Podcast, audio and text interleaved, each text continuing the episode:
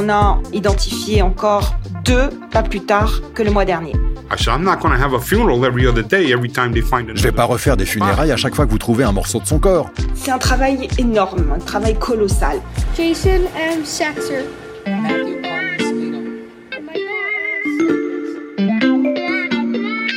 Salut, c'est Xavier Yvon. Nous sommes le vendredi 10 septembre 2021. Bienvenue dans La Loupe, le podcast quotidien de l'Express. Allez, venez, on va écouter l'info de plus près. My name is uh, Wilton Sexer. I'm retired New York City police officer. And on uh, September 11th, I lost my son Jason. He was my oldest son. Le 11 septembre 2001, Wilton Sexer, policier new-yorkais à la retraite, perd son fils aîné Jason, qui travaillait au 105e étage de la tour nord du World Trade Center. A year and a half later, we got a call. 7 o'clock in the morning, I remember it. I'm saying, who's calling me 7 o'clock in the morning? Un an et demi après, le téléphone sonne à 7 heures du matin chez les sexeurs. C'est ce coup de fil et l'incroyable histoire qu'il déclenche que nous allons vous raconter dans ce podcast. Une histoire symbolique du travail phénoménal entrepris pour identifier les restes des victimes du World Trade Center. 20 ans après, ce travail n'est toujours pas fini. Il reste encore des centaines de corps perdus du 11 septembre.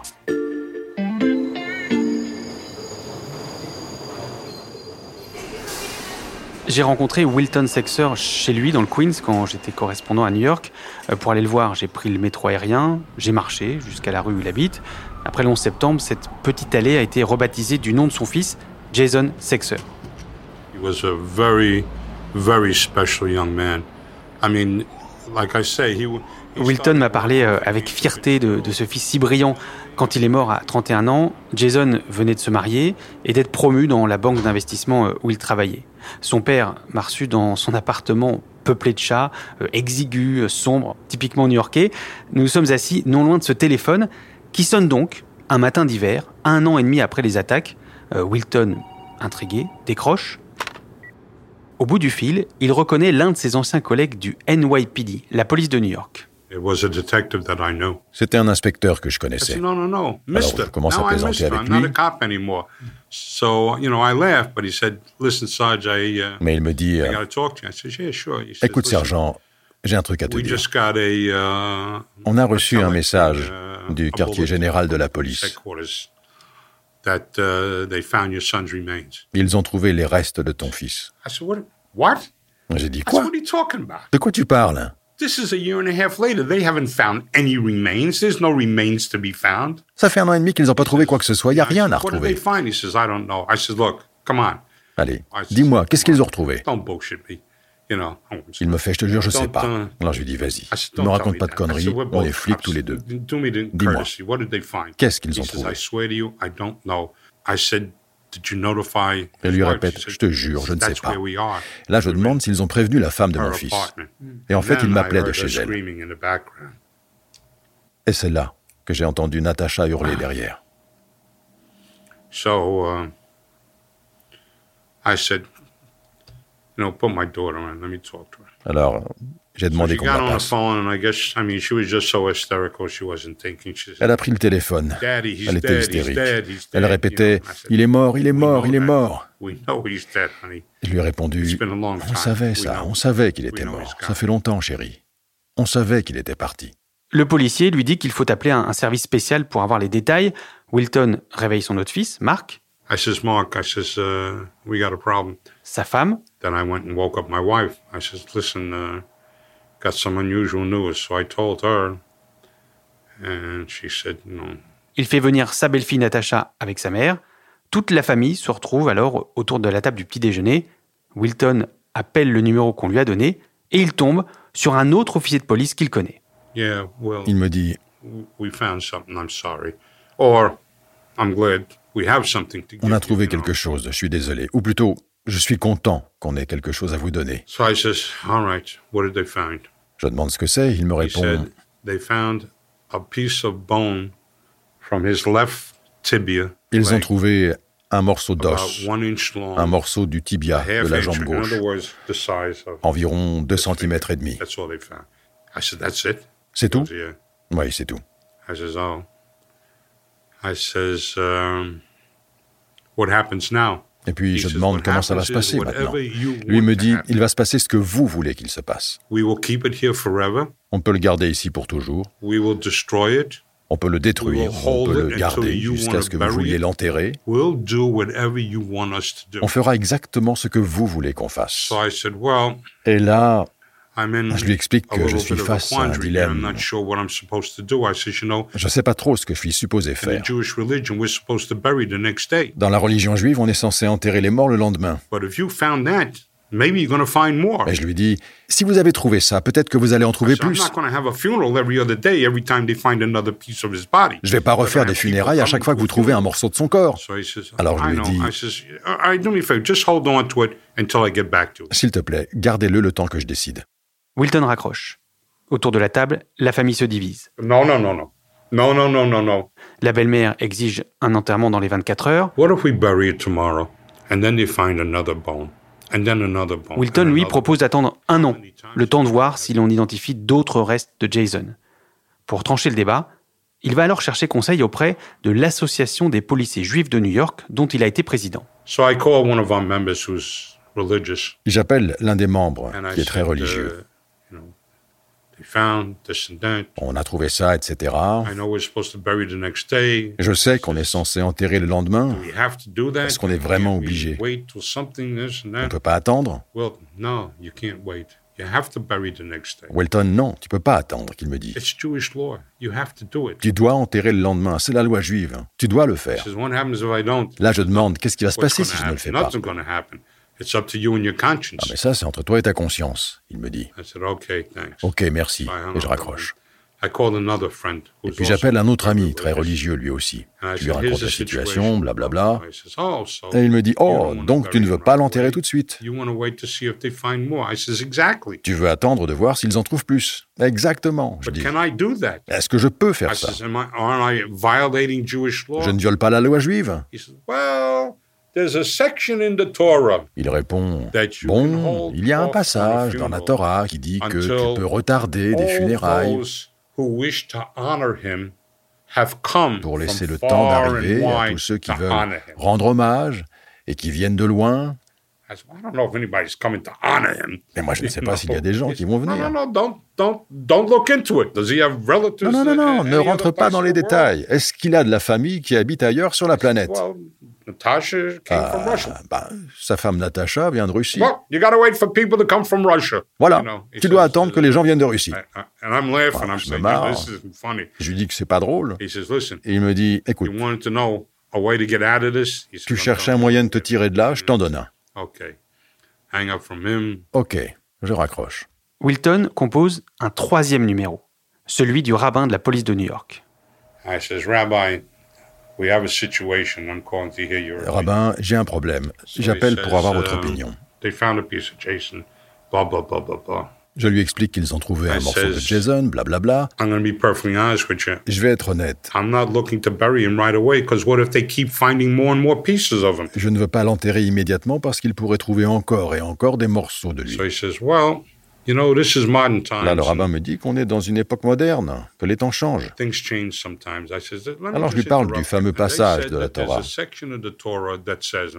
Oh, you were talking to Harvey? Et il me dit Oh, mais tu as parlé à Javi Yeah. Oui. C'est le meilleur pour dénicher les textes les plus arrangeants. He says, uh, That sounds like it might be an answer. Et il me dit que ça peut être une solution. Do you accept that? Je lui demande s'il accepte, lui, le rabbin, cette solution. Et là, il me He répond says, Wilton, I've known you for almost 30 years. Wilton, je te connais depuis says- 30 ans, You're a good Jew.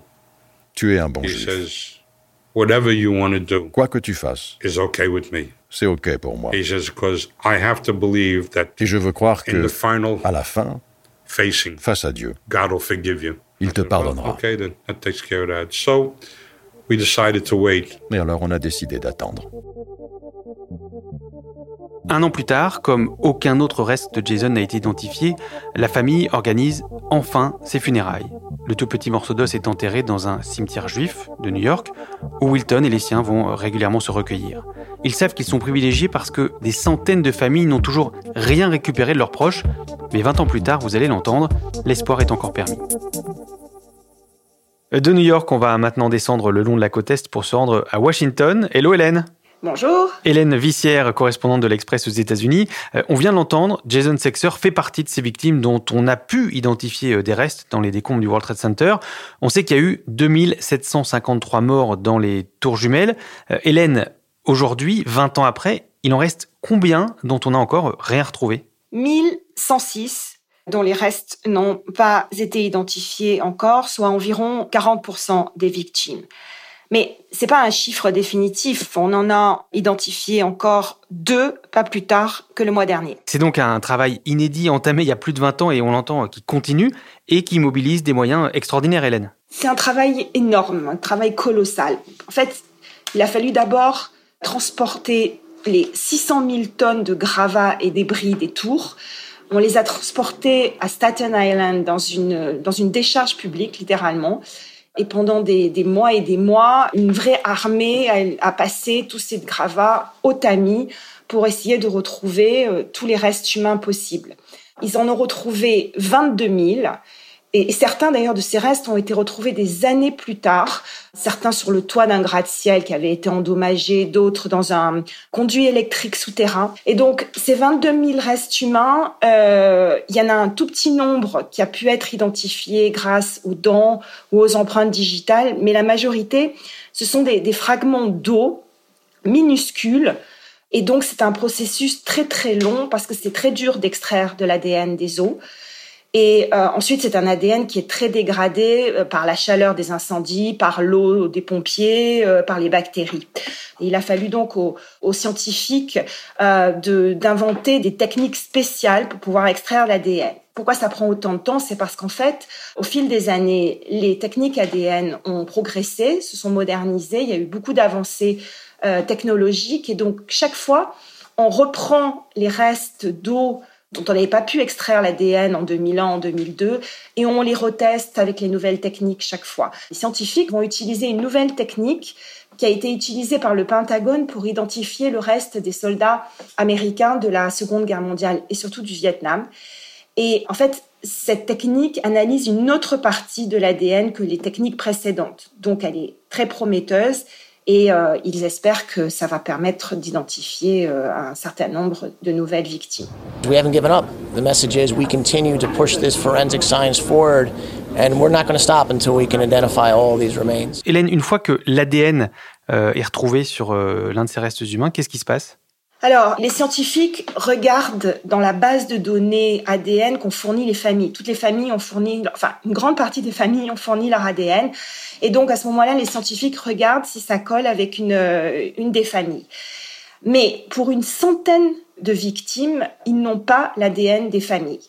Et donc, dans ce cas, il va être impossible d'identifier euh, ces personnes. Hmm. Et puis, il y a aussi le fait que certaines familles ont refusé d'être notifiés quand on trouve un fragment de leurs proches.